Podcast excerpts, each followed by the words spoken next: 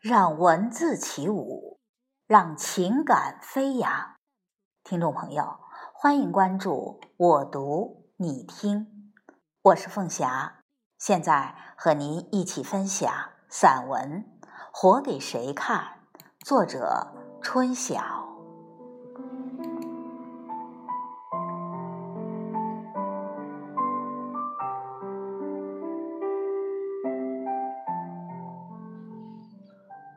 一个晚期癌症患者，拒绝治疗的念头刚一生出，就被家人苦苦哀求：“为了我们，你也该活下去呀！”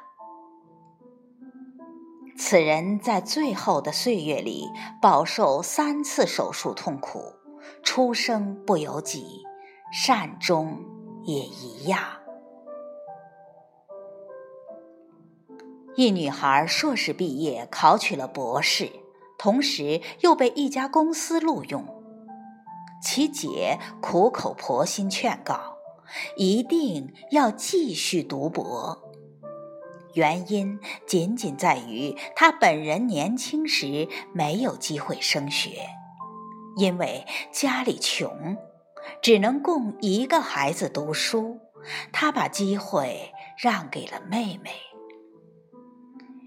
女孩只好硬着头皮读着自己不喜欢的专业，她以此回报姐姐做出的牺牲。一姑娘婚礼前突然发现男友品行不端，她告诉母亲不想结婚，母亲软语相逼，喜帖都发了，可不敢让人看笑话。姑娘婚后一个月怀孕，两个月后闹离婚，半年后走出围城，十个月后成为单身母亲。人们宁愿接受一个悲剧合情合理的发生，却不愿明智的选择不让它发生。是的，所有这一切源于我们的身不由己。源于我们在人生舞台上的多重角色，源于我们很少琢磨过活给谁看。父母姐妹、挚爱亲朋、左邻右舍，因为瞧着我们活的看客众多，我们需要活得殷切，我们殷切的活在了大家的期望。和认同力。反过来，我们的活因为有了看客而变得殷实。没有观众喝彩的戏，即使再好，也不会有上演的必要。同理，一味讨好观众的戏，捧场再多，也会有谢幕后的冷落。